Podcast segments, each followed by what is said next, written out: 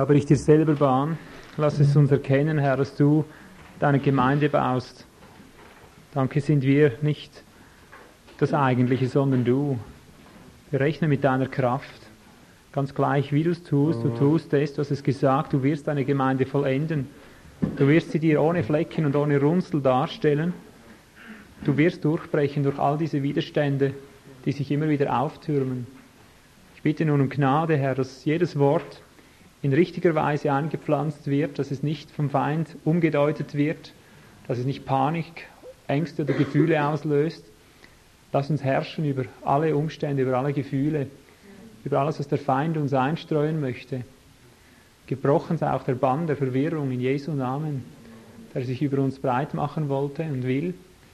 Du bist stärker als Verwirrung, Herr, kein Problem für dich. Du bist die Auferstehungskraft, du bist die Kraft, die aus dem Tod hervorbricht und Neues schafft. Ein Wort und da steht eine neue Welt. Herr, sprich nur ein Wort. Sei gnädig, Herr, zu uns. Amen. Amen.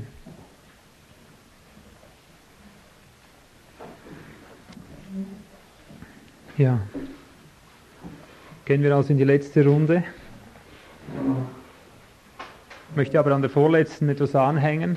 Heute Morgen waren, glaube ich, nicht alle da.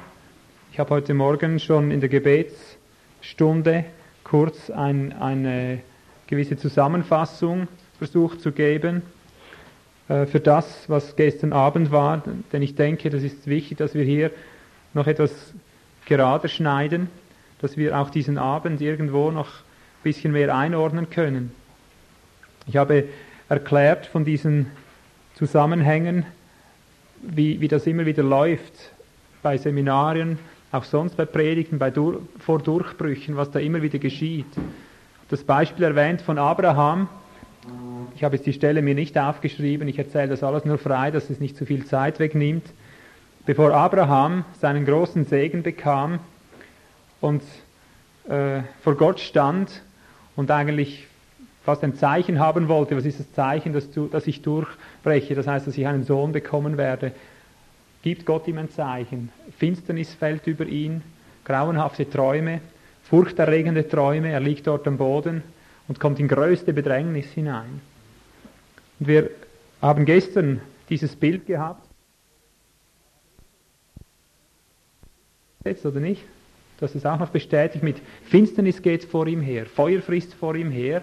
Das heißt ja nichts anderes, als bevor er kommt, kommt Finsternis oder kommt Feuer. Und so war es immer. Vor der ersten Ankunft Jesu war die Finsternis über der Erde. Darum heißt es, Licht kommt aus der Dunkelheit, Finsternis bedeckt die Erde.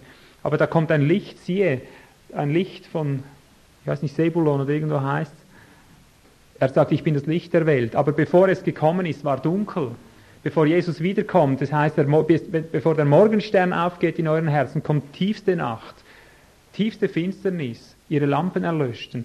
Immer bevor große Durchbrüche sind, das ist ein geistliches Gesetz, kommt Finsternis, kommt Dunkelheit. Als Jesus starb am Kreuz vor dem großen Durchbruch der Erlösung, eben in diesem Prozess drin, im Durchbruch drin, wurde die Erde dunkel, die Sonne wurde verfinstert, es wurde dunkel um ihn und um alle.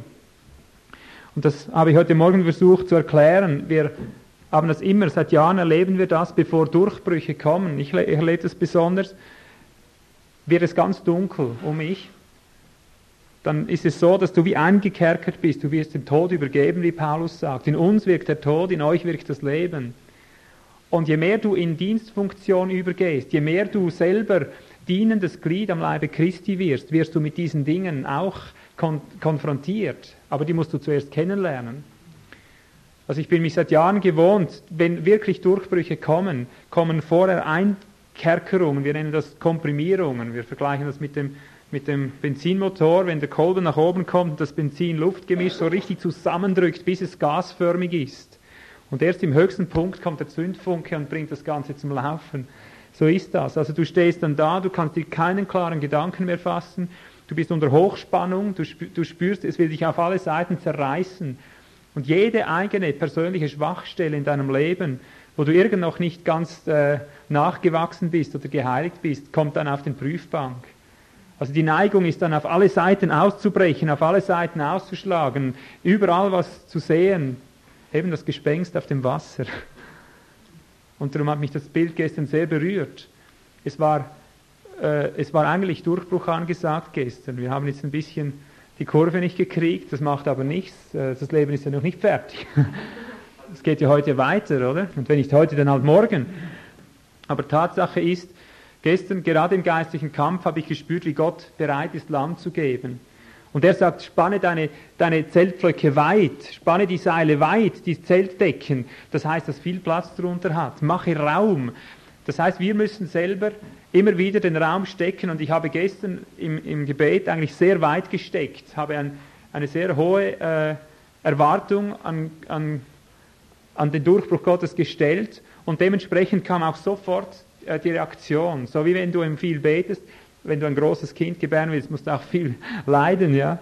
Es äh, ist ganz klar, je, je mehr Gott gibt, fragt er, kannst du den Kelch trinken? Sie sagen, ich will zu deiner Rechten sitzen. Ja, könnt ihr den Kelch trinken? Ja, wir können es. Nein, nein, es ist nicht so einfach. Petrus meinte auch, er könne den Kelch trinken. Und als dann die Dunkelheit kam, war eigentlich die Stunde für ihn da, um, um wirklich als Held in die Geschichte einzugehen. Da, da verleugnet er dreimal, dass er den Herrn nur schon kennt. Plötzlich erlebte er das ganz anders und sofort kam, kamen allen, es waren nur noch Gespenster da. Und das ist, das ist mir so wichtig geworden, das nochmal einfach zu sagen. Ich hatte ganz fest den Eindruck, Gott will erhören. Aber das hängt damit zusammen, dass wir in, diesem, in dieser Glaubensposition, die wir glaubend ergriffen haben, dann stehen bleiben im Sturm. Er sagt, geht ihr schon und fahrt rüber ans andere Ufer. Das heißt, er hat sie gesandt, also ist er auch äh, mit ihnen. Eben ein Bruder hat letztens gesagt, er hat ihnen nicht eine sichere Überfahrt verheißen, aber gewiss eine sichere Ankunft. Aber das haben sie vergessen, dass er sie gesandt hat. Und dann in, im Sturm drin war alles ganz anders, kamen ganz andere Vermutungen von Zusammenhängen auf. Wie auch vorher, wie ich er erklärt habe über der Krankenheilung. Da kommen Krankheiten und sofort hast du die Vermutung, etwas stimmt in unserer Mitte nicht. Wir sind wohl aus der Gnade des Herrn gefallen. Jetzt werden wir gestraft. Jetzt hat uns Gott verlassen. All diese Dinge. Und hat vergessen, dass er, dass er uns da hinein gefördert hat, zu beten, dass seine Fülle noch mehr durchbricht. Eben dann beten wir um Weisheit und wundern uns, wenn wir in einer ausweglosen Situation sind. Wir beten um, um Offenbarung und wundern uns, wenn wir irgendwo im Dunkel enden. Plötzlich äh, dunkel stehen, nicht enden. Ja. Wir beten um Kraft und wundern uns, dass wir in Schwachheiten geführt werden und haben nicht verstanden, dass es in der Schrift heißt, die Kraft Gottes wird in Schwachheit vollendet. Also ich muss doch runter dann, damit die Kraft Gottes durchkommt. Und so deute ich das Ereignis von gestern Abend ich, ich, spürte eine ganz gewaltige Spannung kommen, nachdem ich den, den Pflock gesetzt hatte, begann der Geist schon zu fließen. Es wurde wie gewohnt dunkel, es wurde wie gewohnt umspannt, in Frage gestellt und alles, aber es war eine kleine Flamme, eine beständige Flamme und ich, ich habe eigentlich den ganzen Abend versucht, darin zu stehen. Und dann wurde es immer verwirrter und verwirrter. Ich wollte mich nicht ablenken lassen, habe dann einfach mal die, die Zügel losgelassen, habe aber einfach feststellen müssen, dass dass diese Dinge, die gelaufen sind, eigentlich recht typisch sind. Eigentlich hatte ich über diesen Predigtext, den ich jetzt bringe, hatte ich gestern schon predigen wollen. Und der beinhaltet eigentlich genau dieses Problem, was ich sehe, was damit zu tun hat. Diese Spannungen, wenn sie da sind, können uns ganz, ganz leicht dazu verleiten, etwas Falsches dahinter zu sehen. Ich möchte nochmal an Eli erinnern, an den, an den äh, Priester Eli im Alten Bund. Da kam die Hannah tief betrübt im Geist. Ihr Geist war betrübt. Sie hatte Gnadenmangel. Das gibt eine ganz massive Schwere im Geist. Und diese Schwere, diese Art ähnliche Schwere kannte Eli schon von Betrunkenen her. Er sah, wie sie dort steht, also sitzt und, und mit ihren Lippen Bewegungen macht. Und ich denke, er hat auf, auf, eine, auf eine innere Reaktion auch irgendwo geachtet.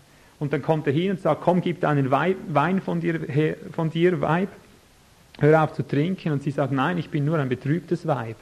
Ich, ich leide, denn ich habe Mangel.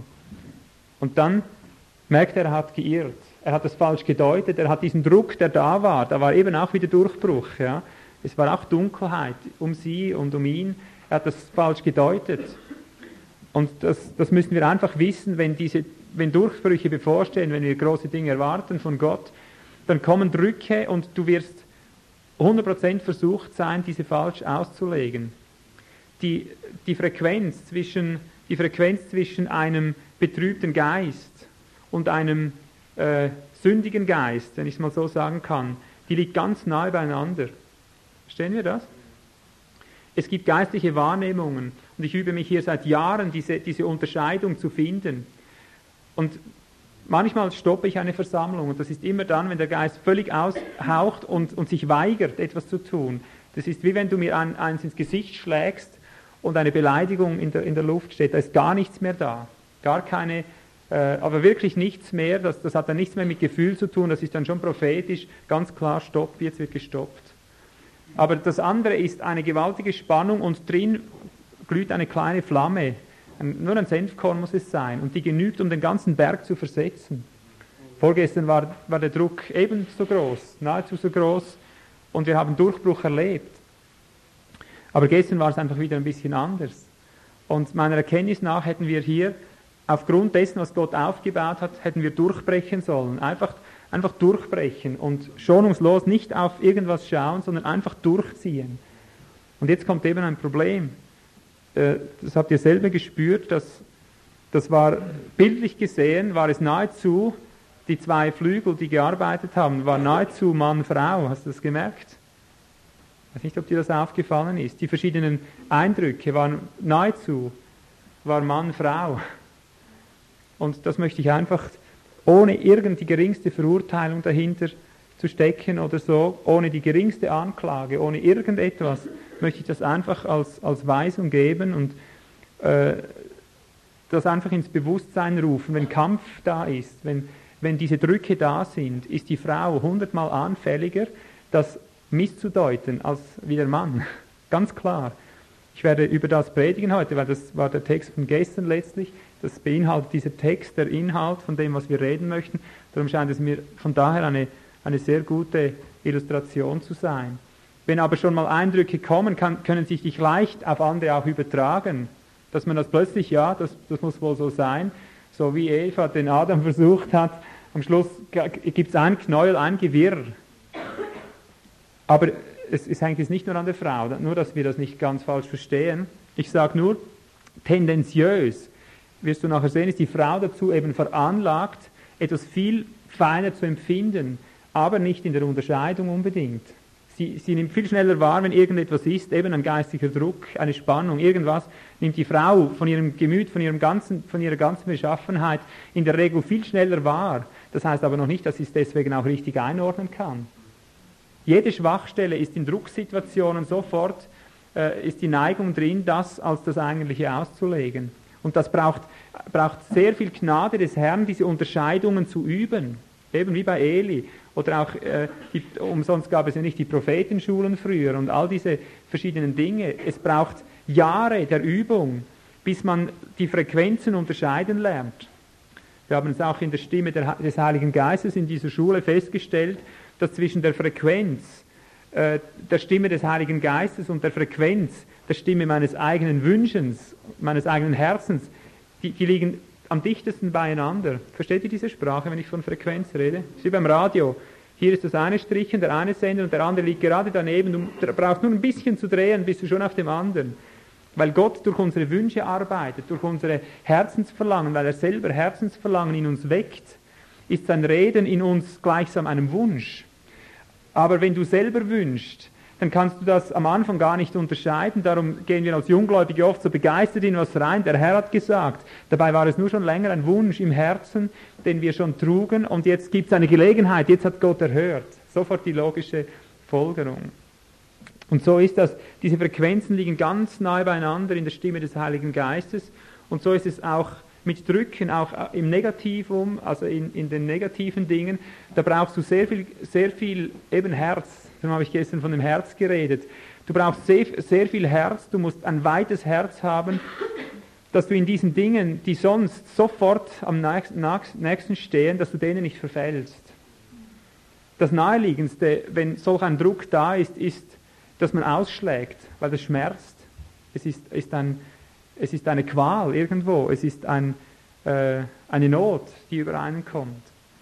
Und darum ist es da so wichtig, dass wir Menschen des Herzens sind, dass wir füreinander äh, kämpfen mit, mit, äh, von tiefstem Herzensgrund her. Nur dort beginnt der Geist diese Unterscheidung zu wirken, dass du merkst, aha, jetzt gilt es auszuharren, jetzt gilt es durchzuziehen oder jetzt gilt es stillzustehen, jetzt ist Ende Fahnenstange, jetzt muss was gehen.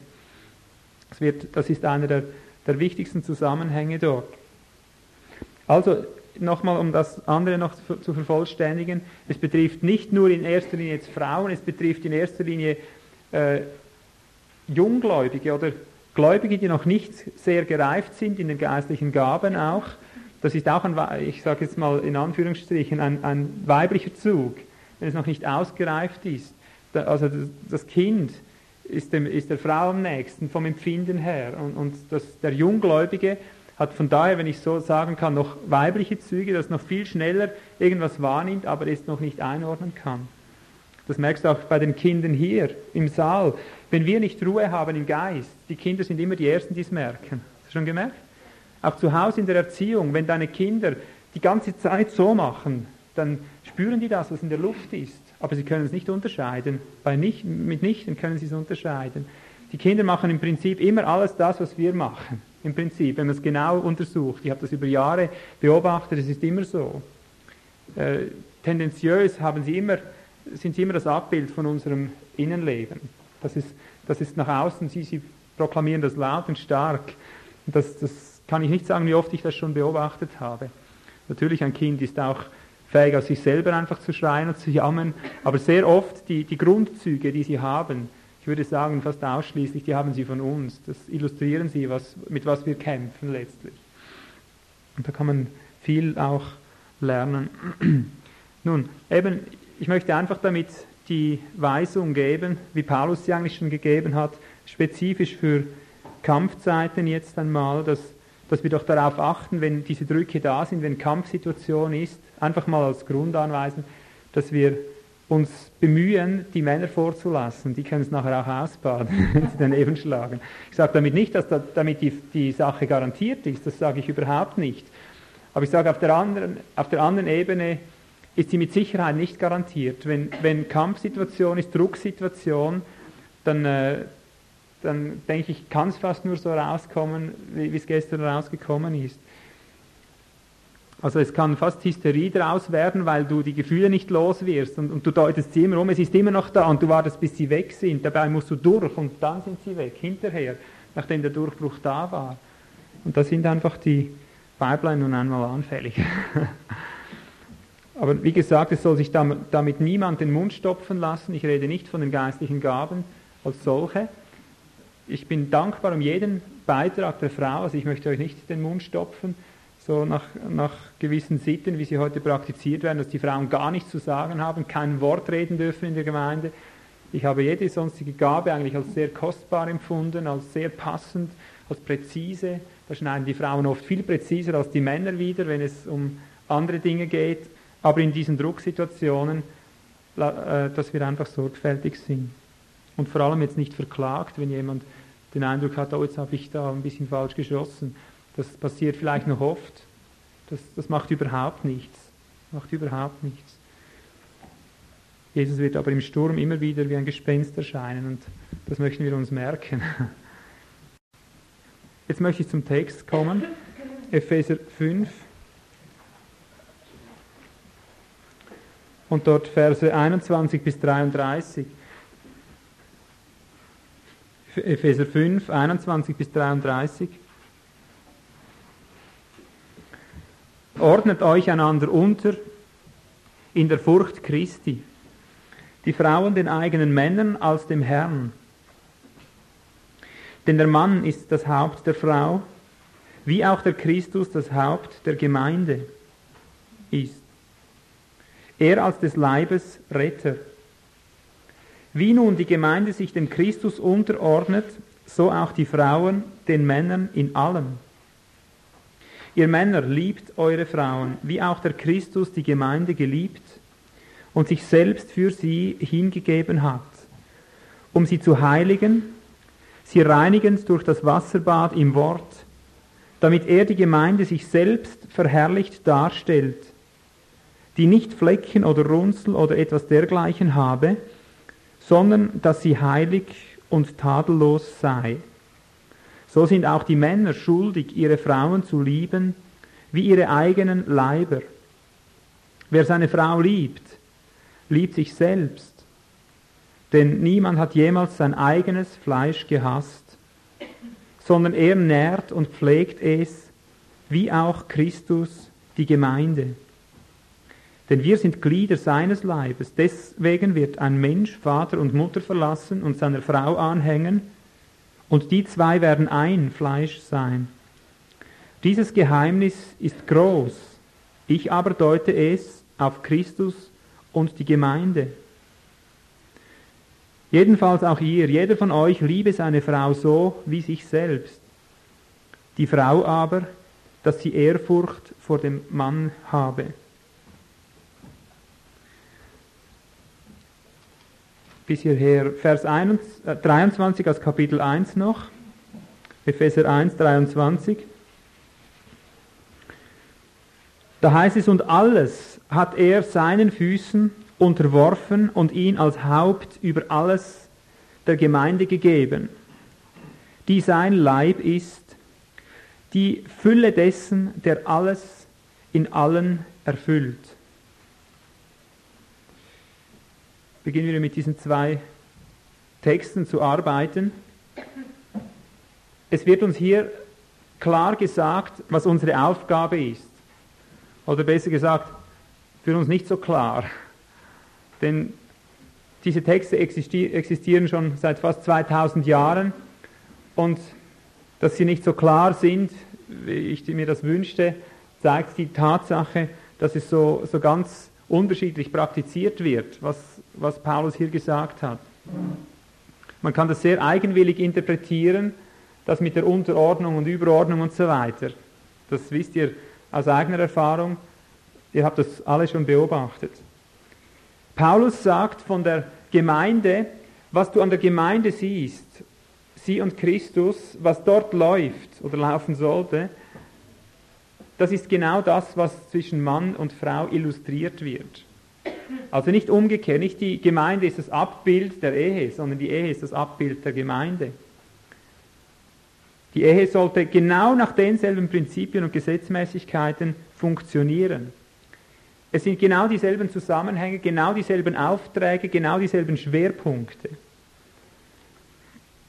Paulus redet hier davon, dass die Gemeinde, wie wir es in Vers 23 Kapitel 1 gelesen haben, dass die Gemeinde sein Leib ist. Und dann wird sie genannt die Fülle dessen, der alles in allen oder in allem erfüllt. Habt ihr euch schon Gedanken darüber gemacht, was das eigentlich heißt? Im übertragenen Sinn? Die Gemeinde ist die Fülle dessen, der alles in allen erfüllt.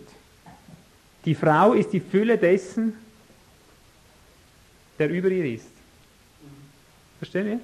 Das ist dasselbe. Die, das ist in Miniatur, im Abbild ist das genau dasselbe. Es geschieht dasselbe wie im Großen in der Gemeinde. Was heißt das? Dass sie die Fülle dessen ist, der alles in allem erfüllt. Es gibt äh, andere Übersetzungen, die übersetzen es so, und das gefällt mir noch ganz gut, nur kann man es leider auch wieder ganz falsch interpretieren. Wenn, wenn von Fülle ausgegangen wird, dann kannst du es so übersetzen, die Gemeinde, sein Leib, ist die Vervollständigung dessen, der alles in allen erfüllt. Vervollständigung. Ist Gott noch nicht vollständig? Ist Christus noch nicht vollständig?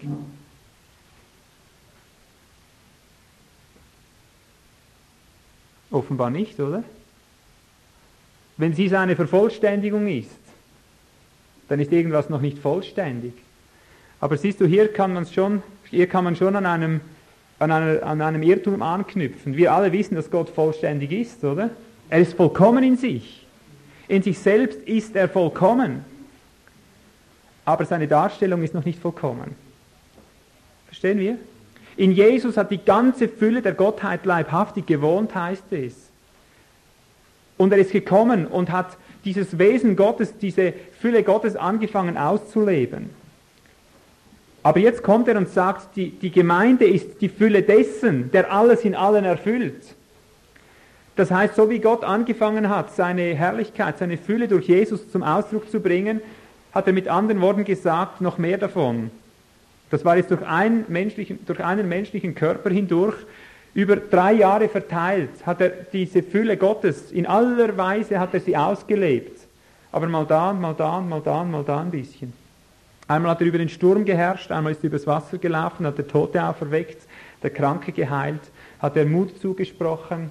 Er hat eins ums andere hat er gemacht. Er hat über alle Elemente, sichtbare und unsichtbare, hat er seine Herrschaft, seine Herrlichkeit, seine Fülle proklamiert und ausgelebt. Aber Gott möchte noch viel weiter gehen. Er möchte das Ganze noch, zu, noch anders zum Ausdruck bringen, in einer, in einer Fülle. Und Geschwister, das ist die hohe Berufung, die wir haben, wir Männer. Ich rede jetzt heute Morgen vorwiegend auch zu uns Männern, obwohl das ja immer eng zusammenhängt mit den Frauen. Wir reden über beide, aber die Weisung heute Morgen möchte ich vor allem an uns Männer richten, dass wir doch erkennen, was unsere hohe Aufgabe ist, unsere hohe Verantwortung. Nämlich, erstens die Führung zu übernehmen, Hauptschaft zu übernehmen, wie es hier geheißen hat. Es wird hier allerdings zu den Frauen geredet. Ihr Frauen ordnet euch den Männern unter als den Herrn. Aber uns, für uns bedeutet das, dass wir die Führung übernehmen, um dieses Prinzip der Vervollständigung auszuleben, zu verwirklichen. Mit anderen Worten, das, was Christus gemacht hat an der Gemeinde oder noch macht, das ist unsere Verantwortung. Ich sage es jetzt mal mit etwas gewagten Worten. Wir Männer haben eine Christusaufgabe. Verstehen wir das? Wir haben an unseren Frauen eine Christusaufgabe zu erfüllen. Eine gesalbte Erretteraufgabe mit anderen Worten. Habt ihr das gelesen? Vers 24, äh, er als des Leibes Heiland, das ist schon schön übersetzt, gell? das klingt so nach Streicheleinheit. Der liebe Heiland, den, diesen Begriff höre ich meistens so in, in das hat immer so den, den, äh, den Nachgeschmack von Streicheleinheiten. Der liebe Heiland mit dem, mit dem Schäfchen. Und das ist er natürlich, das bezweifle ich keinesfalls. Aber hier steht Soter, Soter im Griechischen. Und das heißt, einer, der rettet und einer, der hütet. Retthüter könntest du zusammengesetzt sagen. Das bedeutet nichts anderes, als dass Christus an der Gemeinde eine Aufgabe der Errettung hat, er als des Leibes Retter. Er hat die Aufgabe, die Gemeinde zu retten und die Gemeindegeschwister, nicht die Gottlosen in diesem Fall. Habt ihr das gut unterschieden? Er hat die Aufgabe, die Gemeinde, die schon gerettet ist, nach unserem Verständnis, hat er die Aufgabe, diese zu retten, des Leibes Retter. Und er hat die Aufgabe, diese Gemeinde zu hüten, das heißt von neuen Einbrüchen, von, von neuen äh, Verwirrungen zu erretten, zu erlösen, von neuem Schaden zu bewahren, zu hüten. Das ist der Inbegriff dessen, wenn es hier heißt, er als des Leibes Retter. Und genau so ist der Mann, der Frau, als Retthüter gesetzt. Er ist der Frau gesetzt, um diese Christusaufgabe wahrzunehmen. Sie ist seine Vervollständigung. Also was heißt jetzt das? Sie ist seine Vervollständigung. Wenn du das so rein mit, mit menschlichen Ohren hörst, dann könntest du auf die Idee kommen, wie es heute ausgelebt wird, dass es so wäre. Sie ist seine Vervollständigung mit anderen Worten, hey Mann, hier fehlt noch einiges, ich ergänze das mal schön. Dass sie an ihm herumschraubt, hier ein bisschen, da ein bisschen, überall vervollständigen, was ihm noch fehlt. Ist nicht so? Überall schraubt sie ein bisschen an ihm herum, weil da noch es fehlt und dort noch was fehlt und so wird sie seine Vervollständigung. Ja, das hätten wir gern. Das ist mir ganz wichtig, dass wir erkennen, dass das ganze Grundprinzip umgekehrt läuft. Wenn es heißt, sie ist die Fülle dessen, der alles in allem erfüllt, ist die Vervollständigung darin zu sehen, dass er ein Werk an ihr tut. Christus tut ein Werk an der Gemeinde. Er bringt aus der Gemeinde etwas hervor.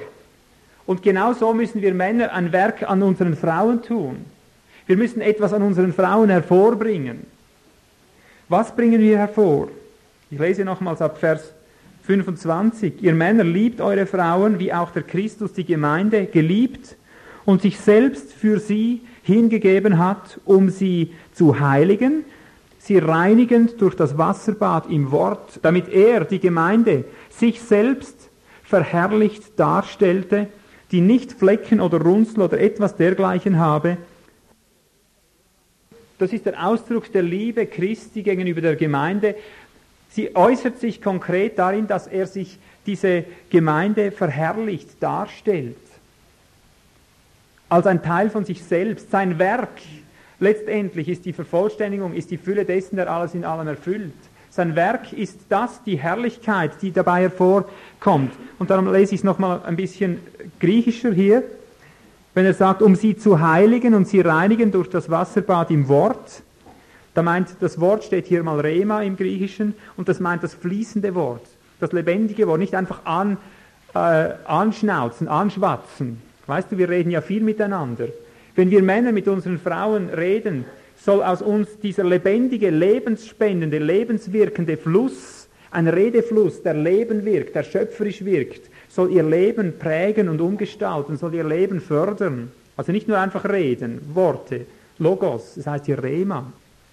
Warum dieser Redefluss? Damit die Gemeinde, damit er die Gemeinde sich, äh, ich sage es jetzt gleich im, im äh, wortwörtlicher, dass er sie in Herrlichkeit einhüllt und neben sich stellt. So heißt es eigentlich wortwörtlich. In Herrlichkeit sich äh, in Herrlichkeit einhüllen und, hüllen und sich zur Seite stellen. Das ist der genaue, die genaue Aussage, die hier steht. Also er verherrlicht, sich er verherrlicht sie nicht nur irgendwie, sondern er stellt sie neben sich. Das heißt, er macht zuletzt dasselbe, was Christus mit der Gemeinde macht oder was die Apostel mit den Gemeinden machen. Sie präsentieren sie zuletzt. Am Schluss ist es wie auf einem Jahrmarkt, im himmlischen Jahrmarkt. Da kommen alle Apostel und Propheten, die die Aufgabe hatten, die Gemeinden zu gründen, zu festigen, zu bauen. Und sie werden ihre, sie werden ihre Jungfrauen darstellen. Sie, sie, werden, sie werden ihr Werk, das, was der Geist durch sie getan hat, werden sie darstellen und werden die Fülle dem zurückgeben, der alles gewirkt hat durch seine Fülle. So sagt Paulus, ich möchte euch als eine, als eine reine, keusche Jungfrau vor Christus darstellen. Das heißt, seine Herrlichkeit muss dann gesehen werden. Es ist ein Werk geschehen. Und sie ist dazu da, ihn zu vervollständigen. Und diese Vervollständigung geschieht, indem sie sich hingibt, um dieses Werk an sich geschehen zu lassen. Sie kann es nicht selber machen. Auch die Ledigen, sie sind angewiesen, dass von, von den, von den äh, Hirten und Führern der Gemeinde oder von, einfach von dem Christusleib an sich geschehen zu lassen, so wie wir alle es durch Christus geschehen lassen. Aber das hat eine ganz besondere Bedeutung in der Ehe, wenn wir verheiratet sind. Wir Männer haben die, die Verantwortung, eine Christusaufgabe wahrzunehmen, unsere Frauen zu retthüten, herauszuretten auf das kommen wir nachher noch, um was es da genau noch geht. Und das zu behüten, dass es nicht wieder verloren geht. Also die Vervollständigung liegt in erster Linie in unserem Werk, das wir tun, an unseren Frauen, nicht am Werk der Frau an uns. Und sie hilft ihm, indem sie sich an sich dieses Werk geschehen lässt. Jesus sagt von sich, ich bin der gute Hirte. Wenn er von der Gemeinde redet, redet er immer auch wieder vom Hirtenamt, das er ausübt. Und das ist ein anderes Bild, das ich jetzt aufnehmen möchte, um damit nochmals diese Unterscheidung zu zeigen, dass wir Männer klar wissen, um was es geht.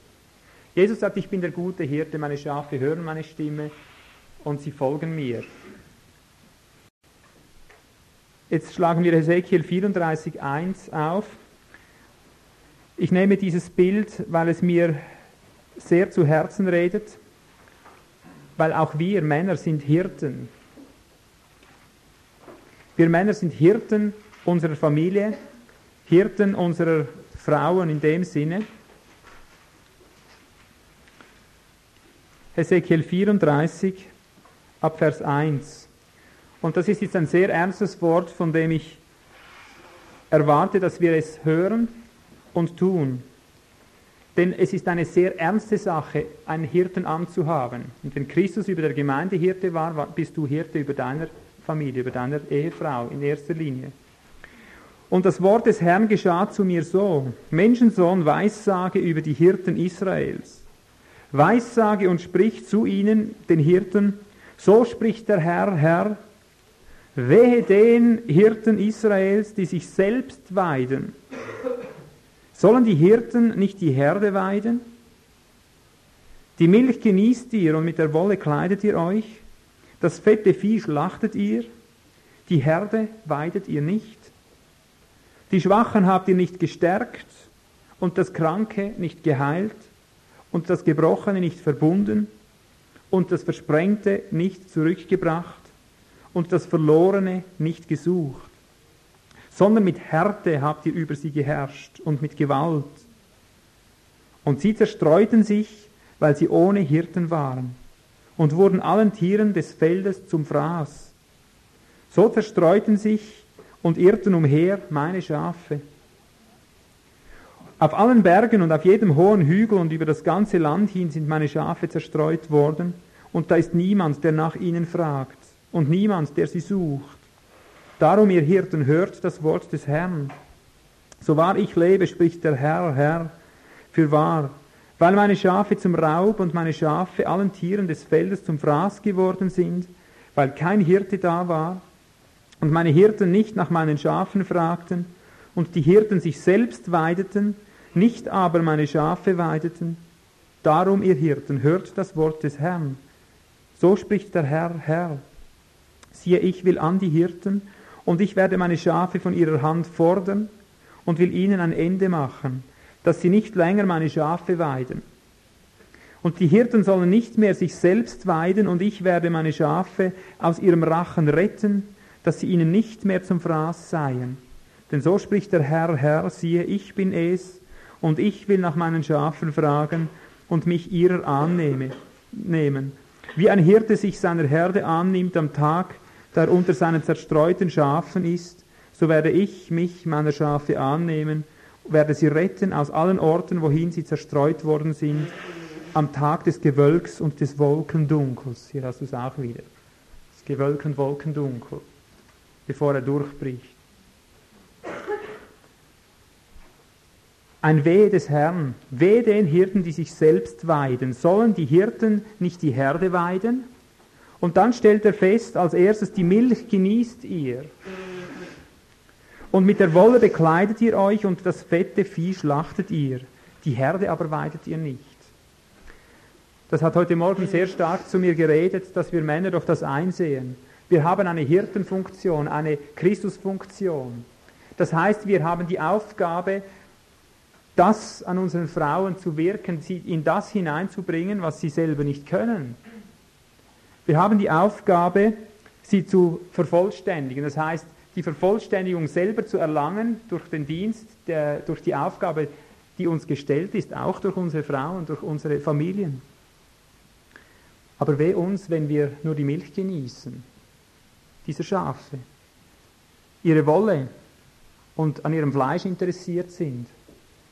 Man kann es auslegen, wie man will, aber gewöhnlich ist es ja so, dass wenn die Männer heiraten, dass sie die Milch, ich lege jetzt das mal einfach auf die fürsorgliche Seite der Frau aus, dass sie das Fürsorgliche der Frau schön genießen. Die sorgen immer schön, dass das Essen auf dem Tisch ist. Die Milch ist ja das das Säugende, das Fürsorgliche, das Warme, die Lieblichkeit, die Gegenwart der Frau schätzen sie, die genießen sie. Auch an der Wolle sind sie interessiert, die bringen Gewinn, die Frauen, die arbeiten schön, die machen den Haushalt, die sorgen für alles, die, ja, das ist Wolle, oder? Das ist Gewinn. Da musst du keine Haushälterin anstellen. Da hast du einen gewissen Gewinn davon. Und natürlich am Fleisch sind wir auch interessiert, wir Männer. Das heißt, am ganzen Körperlichen der Frau das Sexuelle, das zehren wir auf, da, da, sind wir, da sind wir dann stark drin, das interessiert uns. Und der Herr macht einen Vorwurf, aber er weidet sie nicht. Ich sage euch, die allermeisten Ehen, auch die christlichen, beschränken sich auf diese drei Gebiete. Man genießt die Frau in ihrem fraulichen Wesen, man genießt ihre Arbeit, ihre Werke, man genießt ihren Körper und dann hat sich schon meistens und nimmt die Aufgabe nicht wahr, wozu sie einem gegeben ist. Natürlich, wir können jetzt sagen, ich wusste das nicht. Weißt du, was der Herr dir sagt? Warum wusstest du das nicht? Ja, es hat mir niemand gesagt, es ist niemand geschrieben. Weißt du, was der Herr dann sagt? Ich habe dem Goldregenpfeifer auch nicht aufgeschrieben, wo er durchfliegen muss, nachdem er sein Nest verlässt. Versteht ihr?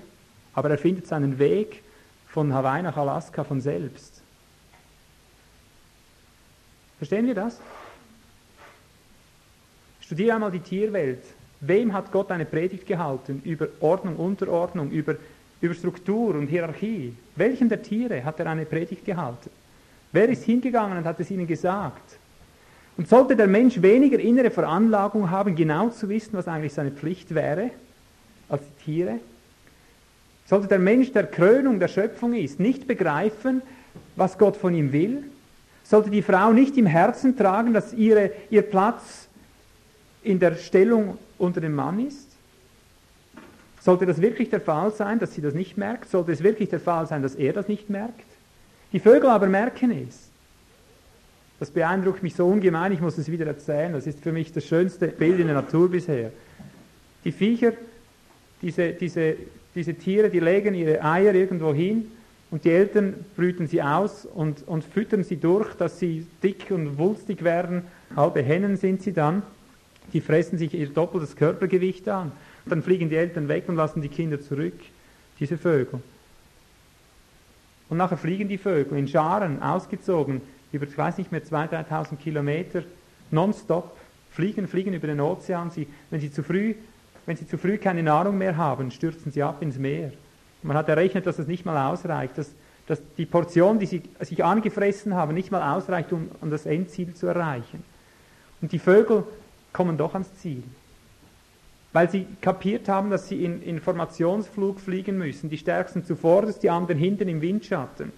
Und so können sie sich Nahrung sparen, Energie einsparen und so kommen alle miteinander ans Ziel. Wer hat ihnen das gesagt? Wer hat ihnen den Kurs gewiesen, nachdem die Eltern weg waren? Ohne Eltern finden sie das Ziel. Ich sage euch, Gott wird uns einst am jüngsten Tag zu, zu, zu Gerichte ziehen über diesen Vögeln. So war die Königin von Saba gegen diejenigen aufstehen wird im Gericht, die nicht Christus gesucht haben. So wahr werden diese Vögel vor uns zwitschern und werden uns werden uns überführen am tiefsten, innersten Herzen, dass wir eigentlich genau gewusst hätten, was unsere Aufgabe ist. Darum wundert es mich manchmal, wenn wir so staunen, Dinge hören und sagen, ah, jetzt habe ich endlich begriffen. Ganz genau genommen, denke ich, hätten wir schon viel früher begreifen sollen. Aber wir Menschen sind, sind tierischer als die Tiere. Wir sind so verfressen. Wir fressen uns nicht nur das Doppelte an, wir fressen uns das Dreifache an und darum können wir nicht mal abheben. Wir saugen alles in uns hinein. Unsere ganze Wohlstandsgesellschaft ist ein einziges in sich hineinfuttern und in sich hineinbuttern. Ein einziges um sich selbst sammeln und schauen, wir sind gefangen von uns selbst. Uns selbst. Wir haben jeden natürlichen Rechtssinn verloren, jede natürliche Empfindung, um was es eigentlich geht. Er sucht wohl unsere Blindheit, aber die abhängige Blindheit. Wir genießen die Milch, wir genießen die Wolle und das Fleisch, aber wir übernehmen die Führungsaufgabe nicht. Das Schwache habt ihr nicht gestärkt, macht er ihnen Vers 4 weiter den Vorwurf. Das Schwache habt ihr nicht gestärkt, das Kranke nicht geheilt, das Gebrochene nicht verbunden und das Versprengte nicht zurückgebracht und das Verlorene nicht gesucht, sondern mit Härte habt ihr über sie geherrscht, mit Gewalt und mit Gewalt. Hierin sehe ich die Realität der meisten Ehen. Die Männer, was sie begriffen haben, ist das, was hier im Buchstaben steht. Die Frauen sollen sich ihnen unterordnen. Und dann wird die Schraube angedreht. Da wird darauf gepocht. Das wissen sie aus der Schrift, die Männer. Du hast mir zu gehorchen. Leider wissen es äh, viele auch wieder nicht. Die allermeisten Männer unterordnen sich willig ihren Frauen, unterwerfen sich wie Kinder an den Rockzipfel der Mutter und übernehmen gar keine Aufgabe. Bei denen wünschte ich manchmal, sie würden wenigstens herrschen über die Frauen, dass sie wieder zu Männern würden aber sie sind ärger als Weiber, sie sind, sie sind ärger als Kinder fast. Dekadente Kinder. Irgendwo, so kommt es mir manchmal vor. Er sagt, das Schwache habt ihr nicht gestärkt und das Kranke nicht geheilt. Das ist immer das Bild auf die Herde. Jesus sagt, ich bin der gute Hirte, ihr seid meine Schafe. Die Gemeinde wird auch als Schafherde dargestellt. Und da hat es immer wieder Krankes drunter, immer wieder Schwaches, immer wieder Zerstreutes. Und das alles zusammengefasst ist ganz besonders eben das Wesen der Frau. Verstehen wir das? Die Gemeinde ist die Wirklichkeit der Frau. Die Frau ist das Abbild der Gemeinde, sie ist schwach, sie ist das schwächere Glied, wie Paulus sagt. Stimmt das? Sie ist das schwächere Glied. Das heißt, sie ist anfälliger. Sie ist anfälliger von ihrer Natur her. Und viel in Übertretung. Sie wird aber durch das Kindergebären hindurch gerettet werden, wenn sie bleiben im Glauben und in der Liebe und Heiligkeit mit Sittsamkeit. Also hier nimmt er Bezug auf den Sündenfall und sagt, sie wurde betrogen. Und geht noch weiter zurück und sagt, sie, Adam wurde zuerst gebildet. Wie liest du das, wenn du das hörst? Was, was heißt das in deinen Ohren? Zuerst gebildet. Welche Dimension hat das? Zeitliche Dimension, stimmt aber nicht. Stimmt alles schon, aber, aber es steht nicht so genau dort. Wortwörtlich heißt es, Adam wurde als Forderer gebildet. Das hat nicht eine zeitliche Dimension, sondern eine Stellungsdimension. Eine, es hat nicht mit Zeit zu tun, sondern mit Stellung als Forderer, als einer, der vorne steht, als einer, der Führungsanspruch hat, als einer, der Führungsfunktion hat. Denn Adam wurde als Forderer gebildet. Und Eva nach ihm, das heißt ihm unterstellt. Hat keine zeitliche Dimension. Es hat eine schöpfungsgemäße Dimension. Sehen wir, die Frau ist gesetzmäßig vermindert. Sie hat keine Vorrangposition, sie kann es nicht erfüllen, so wenig mein Körper Führungsansprüche übernehmen darf. Heißt das jetzt aber, dass sie das nicht kann, deswegen? Nein. Bitte? Ja, die Frau kann Führungsaufgabe übernehmen, einfach nicht über, über ein äh, Denkvermögen, wie, wie das Haupt es hat. Überleg mal selber, was sind Suchtkranke zum Beispiel? Das sind alles Menschen, deren Körper die Führungsaufgabe übernommen hat. Da läuft der Kopf nach den Gelüsten. Also es können schon Führungsansprüche da sein. Der Magen kann knurren, der Hinter kann frieren oder irgendwas. Es kann auf verschiedenste Weise kann etwas fordernd werden. Und wenn, wenn das Haupt nicht aufpasst, wird es dem abhängig. Es geht hinterher und je mehr, je mehr das Haupt hinterher geht, desto mehr fordert der Körper. Der Körper ist so an, angelegt, dass er einfach fordert. Und wenn du ihn gibst, fordert er mehr und mehr und mehr und es wird zur Sucht, es wird zur Dramatik. Das müssen wir erkennen, Geschwister. Und das ist unsere Aufgabe als Männer, das zu erkennen, ohne jetzt die Frau damit zu diskriminieren und ihr das als Vorwurf zu machen, sondern er sagt, liebt sie wie euren eigenen Leib. Ihr seid nämlich zusammen ein Leib. Ihr seid zusammen eine Wirklichkeit. Wenn du deine Frau stupfst, dann stupfst du dich selber. Wenn du deine Frau in Not bringst, du bringst dich selber in Not. Dieses, diese Not, die über sie kommt, die, die schlägt sich auf deinem Geist nieder, ob du das glaubst oder nicht. Das wissen wir zu gut aus eigener Erfahrung. Wenn irgendeines diese, diese, in diese Krise hineinkommt, dann ist das andere immer mittangiert. Und je weiter du kommst, desto mehr spürst du das. Viele sind sich das einfach nicht bewusst, aber es ist wirklich so. Gott hat also die, die Frau gedemütigt, auf der einen Seite durch den Sündenfall, weil sie geherrscht hat über den Mann, aber er hat sie auch schon stellungsmäßig einfach hinten angesetzt. Darum heißt es, der Mann ist das Haupt der Frau. Das heißt, er ist der Kopf. Mit anderen Worten, hier kannst du es in einem Bild einpacken. Es geschieht das, wenn, wenn, wenn du die Frau einfach ihr selbst überlässt, wenn sie verheiratet ist, dann geschieht dasselbe, wenn du, wenn du deine Augen zuschließt und versuchst, äh, in einen Fluss zu überqueren, äh, zu, zu überschwimmen. Weißt du, was dann geschieht? Oder versuch, wenn du versuchst, einen See zu überschwimmen, kannst du das mit geschlossenen Augen? Warum nicht? Ja, nicht nur ein bisschen links ab. Nein. Versuch das einmal, wenn du irgendwo schwimmst. Mach mal die Augen zu, das heißt, schalte dein Haupt aus.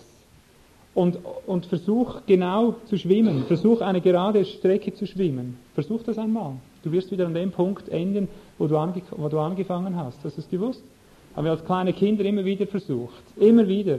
Hat uns gesagt, das geht nicht, natürlich geht das.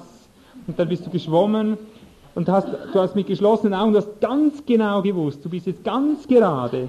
Und du hast gedacht, noch ein paar Züge, dann bin ich gleich da und jetzt muss dann langsam die Mauer kommen. Und sie kommt nicht und kommt nicht. Und als du die Augen öffnest, war sie da hinten. Verstehst du? Aber du warst 100% überzeugt, du hast recht. Du kannst mit geschlossenen Augen nur im Kreis gehen. So körperlich veranlagt. Die Frau ist nicht das Haupt und darum kann sie nicht Führungsaufgabe übernehmen. Es ist keine Diskriminierung. Es ist schöpferische Wirklichkeit. Sie geht im Kreis rum. Und mehr als im Kreis rum. Es gibt immer Schaden.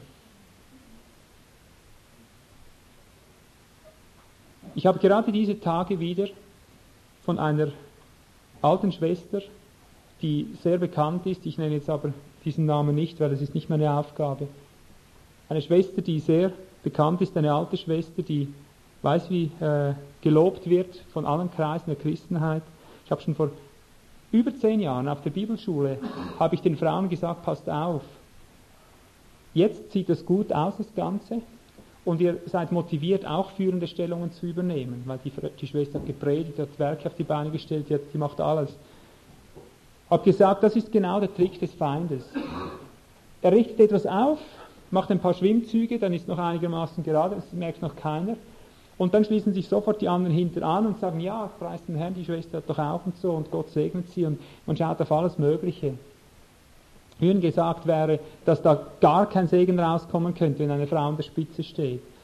Ich habe immer gesagt, du musst das Endprodukt abwarten. Das Endprodukt ist totale Zerstörung. Irgendwo geht es einfach in die Irre und wenn sie nicht in die Irre ginge, würden doch die Späteren in die Irre gehen. Dann wäre es noch schlimmer, wenn sie gar nicht in die Irre ginge. Wenn sie es gewissermaßen schaffen würde, einfach zu wissen, erfahrungsgemäß mache ich den Linksstrahl beim Schwimmen, also muss ich einfach stark rechts halten und mache das konsequent, dann kommt sie vielleicht auch am Ziel an. Aber das heißt damit nicht, dass das Gesetz aufgehoben ist, das Gesetz der äh, Enthauptung in dem Sinn. Und heute ist es bereits so weit, dass wir sehen, dass, dass diese Frau total abgeirrt ist.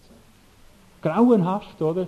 Macht heute Panikattacken, äh, überall lässt sich von Satanisten inspirieren, von Dingen, die die Satanisten tun und, und hetzt die halbe Christenwelt zusammen und, und da muss jetzt einfach etwas gehen. Damit bin ich nicht einverstanden. Sie haben Führungspositionen übernommen, haben sich auf die Kanzeln gestellt, haben diese Gesetzmäßigkeiten übergangen als gesetzlich. Dabei ist es Gesetz nicht gesetzlich. Naturgesetz. Und jetzt haben wir die Quittung davon. Die meisten merken es noch nicht. Die meisten schließen sich jetzt dem hinter an, weil sie muss ja noch ihre Frucht einbringen, die sie eben ausgesät hat während dieser letzten Jahrzehnte als Vorläuferin der Frauen und so weiter. Eine hochgelobte Persönlichkeit geht in die Irre. Sie muss in die Irre. Sie muss in die Irre. Es geht gar nicht anders, weil Gott hat es nicht so geschaffen. Aber ich muss zurückkommen zu unserer Führungsaufgabe. Ich habe das nur illustriert, um zu zeigen, es ist schöpferische Wirklichkeit. Die Frau wurde von Gott gedemütigt, sie wurde auch von der Stellung her hinten angestellt. Das heißt, sie ist gar nicht aus sich selber in der Lage, gewisse Dinge äh, zu vollführen. Dazu sind eben wir Männer gesetzt. Das ist unsere Herrlichkeit, dass wir das Abbild Christi, dass wir sie zurüsten, dass wir sie wie Hirten der Gemeinde, dass wir sie hineinbringen und verherrlichen, ins Wesen des Christus hineinbringen. Das heißt, so wie Christus seine Gemeinde leitet und erzieht und reinigt und positioniert, so sollen wir Männer mit unseren Frauen ihnen helfen, dass sie tragfähig werden, denn sie sind der schwächere Teil. Sie brechen uns immer wieder zusammen in der Kindererziehung. Sie sind so wie wir Hirten in der Gemeinde. Wir brechen immer wieder zusammen. Wir müssen immer wieder zum Haupt hinfliehen und sagen, hilf mir, hilf mir, hilf mir. Sie kommen mit der Kindererziehung nicht zurecht. Sie kommen mit, mit dem Ganzen nicht zurecht, wenn es alles normal läuft. Äh, brauchen sie diese Hilfe, dass es Christusgemäß geschieht. Und diese Aufgabe haben wir als Männer. Und zwar eben nicht mit dem harten Herrscherstab, wie es hier, wie es hier geheißen hat. Ihr habt ihr habt geherrscht mit, mit harten Schlägen über sie, sondern als wie über den eigenen Leib, indem du merkst, was immer du deiner Frau antust, das tust du dir selber an. Das hängt ganz stark zusammen, untrennbar zusammen. Das Schwache habt ihr nicht gestärkt, das Kranke nicht geheilt, das Gebrochene nicht verbunden. Die Frauen brauchen viel Trost, aber nicht eben nur immer der Trost, wie man es vom seelischen Leben her kennt. Sie brauchen viel Ermutigung, aber geistliche Ermutigung.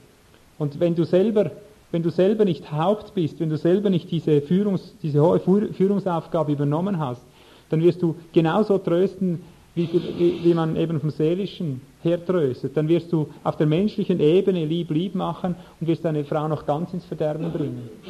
Sie braucht geistlichen Trost, sie braucht geistliche Stärke. Das Versprengte hast du nicht zurückgebracht. Die Frau neigt viel mehr dazu, verängstigt zu werden, irgendwo eingeschüchtert zurückgezogen zu werden. Natürlich auch wieder nicht alle. Das ist ja alles verdreht heute. Viele sind mannhafter als die Männer und, und unerschrockener als die Männer. Und trotzdem haben die Männer, ob sie jetzt unerschrocken sind oder nicht, haben die Aufgabe, die Frauen in die richtige, christusgemäße Position hineinzubringen. Das Verlorene zu suchen, die verschütteten Gaben. Nicht mit Härte, sondern mit Liebe und Ausdauer. Ja, demütigt euch das? Frauen? Hm, bisschen still auf Schluss im Seminar. Ein bisschen still geworden am Ende des Seminars. Ich hoffe, ihr könnt es ertragen. Ich weiß, man kann sich dagegen sträuben, man kann sich lauter eigene Werke vorhalten und überlegen, ja, ich mache ja das und das und das und das. Aber das nützt uns alles nichts. Es nützt uns alles nichts. Das Endprodukt ist entscheidend, nicht das Zwischenprodukt. Die Reife des Mannes, er kann sie nur erlangen, wenn er, wenn er dieses Werk ausführen darf. Wenn sich die Frau ihm nicht hingibt dazu, dann geht gar nichts. Es kommt seine Fülle nicht zum Ausdruck. Ich bin überzeugt, dass jeder christliche Mann eine ganz spezifische Aufgabe hat, eine ganz spezifische Begabungsfülle, die er anzubringen hat. Und die kann sich nie und nimmer erfüllen, wenn die Frau sich ihm nicht unterordnet. Und jetzt möchte ich dieses Wort unterordnen etwas um, umdeutschen, wenn sie sich ihm nicht hingibt. Denn das Wort Unterordnung, das klingt für uns so, so nach, äh, nach Diktierstab und nach Kriechen irgendwie. Im Grunde genommen meint es nichts anderes als sich hingeben, ergeben, liebevoll hingeben. Das ist eigentlich der, die richtige Betonung des äh, Unterordnens. Es hat nichts zu tun mit knechtischem äh, Genickbeugen und Rückenbeugen und dann unten durch. Es hat mit Ergebenheit zu tun, wie ich wünsche, dass mein Körper sich mir ergibt, dass ich mit ihm arbeiten kann, dass er mit mir mitgeht, so soll die Frau sich hingeben, an sich wirken lassen, die Nähe des Mannes suchen, nicht immer denken, ich kann das selber. Das ist das Schlimmste, was die Frauen tun können, wenn sie immer denken, ich, ich kann das schon selber. Oder mein Mann macht das sowieso nicht richtig, da hat sie schon recht. Aber wenn sie sich nicht anfängt hinzugeben, an sich wirken zu lassen, kommt das auch nie bei ihrem Mann. Es geht gar nicht, ist unmöglich. Es kommt nur im Wirken selbst drin. Er muss, er muss an die Schalthebel können. Er muss Führungsposition übernehmen. Er muss es anfangen zu tun, auch wenn es schwach tut, auch wenn es noch nicht kann. Also seine Fülle und seine Begabungen brechen dann auf, wenn die Frau sich ihm hingibt. Und ebenso kommt die Frau erst dann richtig in die Reifestellung hinein, in die Fülle hinein, wie sie sollte, in diese Herrlichkeit, wenn sie das zulässt und wenn er eben als Hirte vorangeht. Ich komme nochmals auf Hesekiel 34 zurück am Ende. Hesekiel 34. Vers 5. Nochmal. Da heißt es, und sie zerstreuten sich, weil sie ohne Hirten waren, und wurden allen Tieren des Feldes zum Fraß. So zerstreuten sich und irrten umher meine Schafe. Das ist die Wirklichkeit des inneren Lebens. Und auch an diesem Punkt können wir nicht sagen, wie oft wir das mit eigenen Augen sehen mussten. Weil die Männer ihre Führungsposition nicht übernahmen, weil sie das einfach nicht sehen wollten oder zu träge waren, da hineinzuleiten, einfach voranzugehen, wurden ihre Frauen mehr und mehr zerstreut. Die beschäftigen sich da mit allem Möglichen. Das sind nachher äh, oftmals diejenigen, die dann in den Treppenhäusern herumschwatzen und, und gar nicht eigentlich wissen, wozu sie da sind. Sie werden völlig entleert, sind zerstreut, sie, sie werden äh, Opfer von Einfällen, von dämonischen Einflüssen, denn diese wilden Tiere sind mit anderen, äh, anders gesagt, auch ist ein Abbild auf dämonische Einflüsse.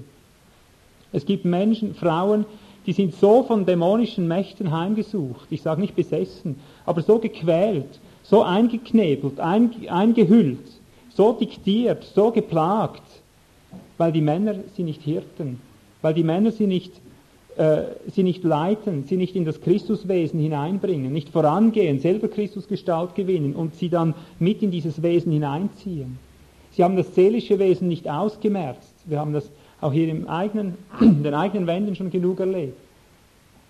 Wenn ein Mann seine Frau nicht von ihrem seelischen Wesen, das ja eigentlich fast der Hauptausdruck ihres, ihrer Problematik ist, dass sie gefühlsmäßig eben betont ist, wie wir es diese Tage jetzt erlebt haben wieder, das Gefühlsmäßige, das muss eingerenkt, einkanalisiert werden, eingespurt werden. Wenn sie das nicht machen, die Frauen werden ihren Gefühlen einfach überlassen. Sie, sie bauen sich eine eigene Welt zurecht. Sie empfinden, sie geraten in die Lüge hinein, sie, sie geraten in ungeheure Verwirrungen, in Verwicklungen hinein. Sie, sie leben unter Bedrückung, unter Gefangenschaft, nonstop, weil sie seelisch veranlagt sind, gefühlsbetont. Gefühle sind für sie Wirklichkeit. Wenn nicht, wenn nicht das Haupt äh, sieht und sagt, halt, bis hierher nicht weiter. Ich musste das gestern wieder mit meiner Frau zuletzt tun, das sage ich hier offen, ohne sie damit zu beleidigen. Das ist für sie nicht eine Beleidigung, das ist, es, es wäre es wäre furchtbar, wenn, wenn es anders wäre. Ich muss immer wieder sagen, bis hierher nicht weiter. Nicht um sie damit zu diskriminieren, sondern weil, weil das Gefühlsmäßige irgendwo immer wieder äh, in eine Überbordung hineinkommen möchte.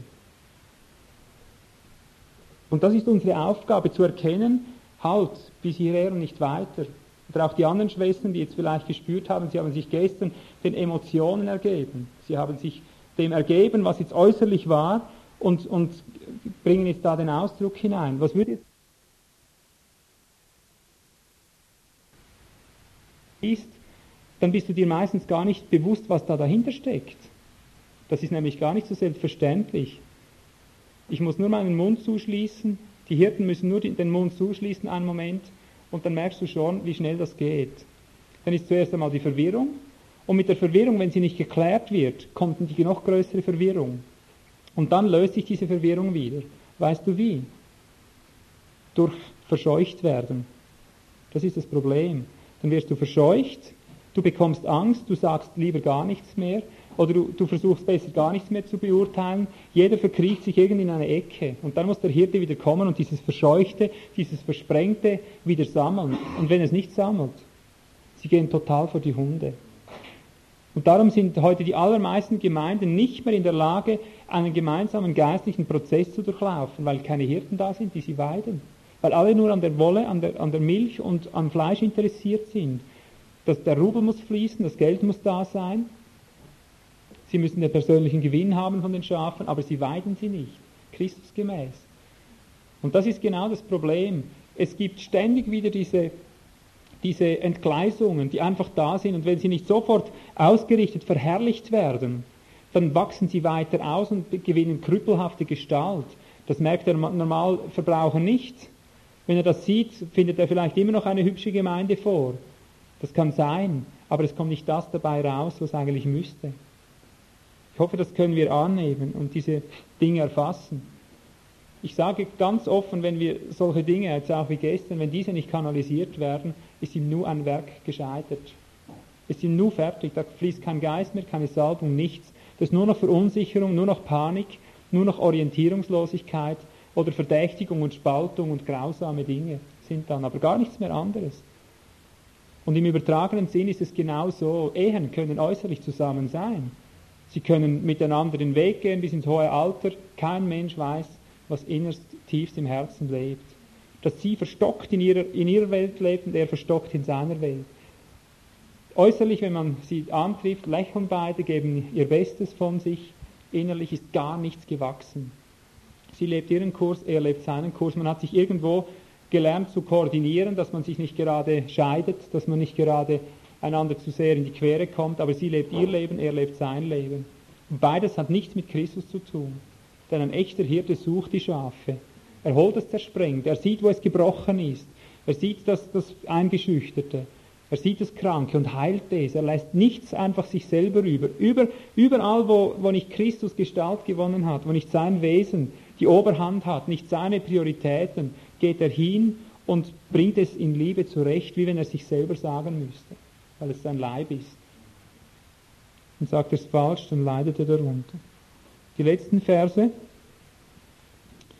Vers 8 bis 11, Ezekiel 34. So wahr ich lebe, spricht der Herr, Herr. Für wahr, weil meine Schafe zum Raub und meine Schafe allen Tieren des Feldes zum Fraß geworden sind, weil kein Hirte da war und meine Hirten nicht nach meinen Schafen fragten und die Hirten sich selbst weideten, nicht aber meine Schafe weideten. Darum, ihr Hirten, hört das Wort des Herrn, so spricht der Herr, siehe ich will an die Hirten, und ich werde meine Schafe von ihrer Hand fordern und will ihnen ein Ende machen dass sie nicht länger meine Schafe weiden. Und die Hirten sollen nicht mehr sich selbst weiden, und ich werde meine Schafe aus ihrem Rachen retten, dass sie ihnen nicht mehr zum Fraß seien. Denn so spricht der Herr, Herr, siehe, ich bin es, und ich will nach meinen Schafen fragen und mich ihrer annehmen. Wie ein Hirte sich seiner Herde annimmt am Tag, da er unter seinen zerstreuten Schafen ist, so werde ich mich meiner Schafe annehmen und werde sie retten aus allen Orten, wohin sie zerstreut worden sind, am Tag des Gewölks und des Wolkendunkels. Und ich werde sie herausführen aus den Völkern und sie aus den Ländern sammeln und sie in ihr Land kommen lassen. Und ich werde sie weiden auf den Bergen Israels und so weiter. Ich sehe hierin einfach programmatisch auf die Ehen vorausgesagt, wenn wir Männer nicht diese Führung übernehmen, nicht tapfer vorangehen und die Hirtenaufgabe sehen, sagt Gott uns selber zu, dass er uns die Ehen scheitern lässt.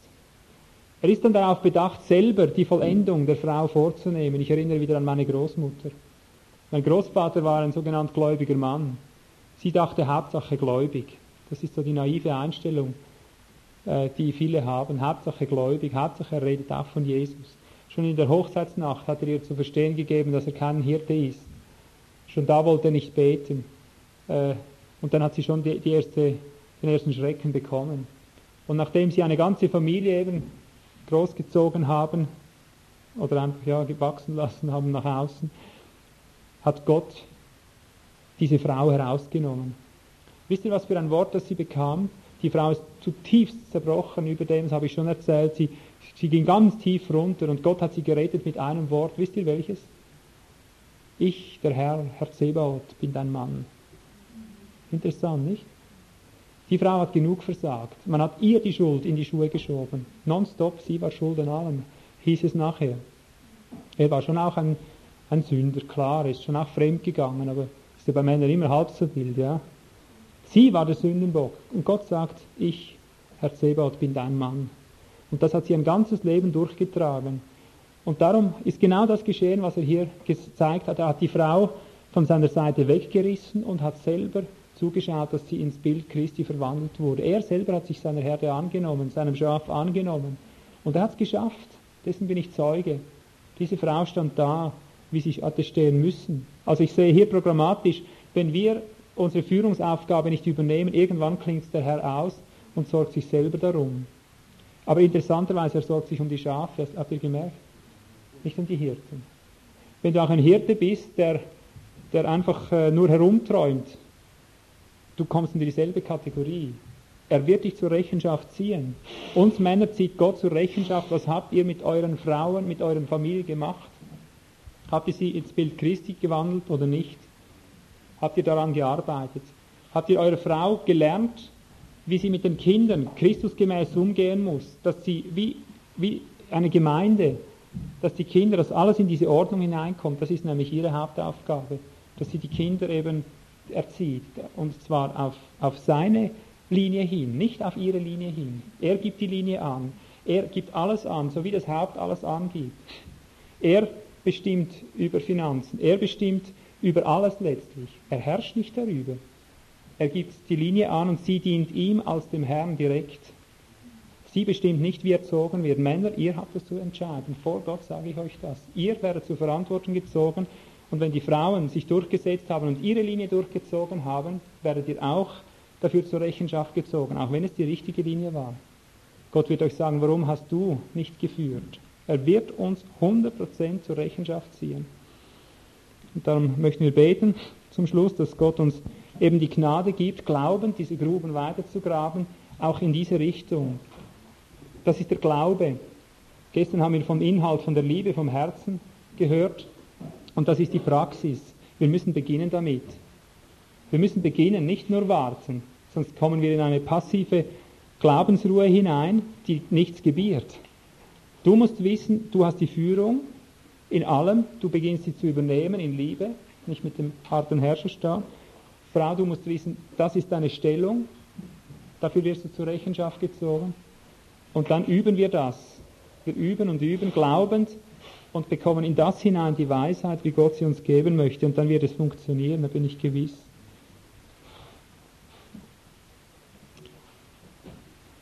Lass uns noch beten. Vater, wir danken dir in Jesu Namen, dass du uns mit diesen Dingen nicht knechtest, sondern die Konstruktion erklärst, wie du uns geschaffen hast, dass dieses Gebläse richtig funktioniert, dass das alles richtig eingesetzt ist, alles an seinem Ort. Wir bitten, Herr, dass du uns die Gnade verleihst, dass wir nicht verstopfte Ohren haben müssen, nicht ein verstocktes Herz.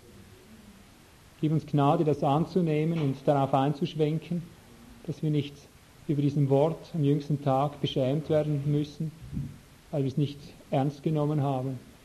Bewahre uns, Herr, vor falschen Auswüchsen. Bewahre uns vor Ungehorsam, wenn du sprichst, dass wir es tun, dass wir nicht zurückschrecken.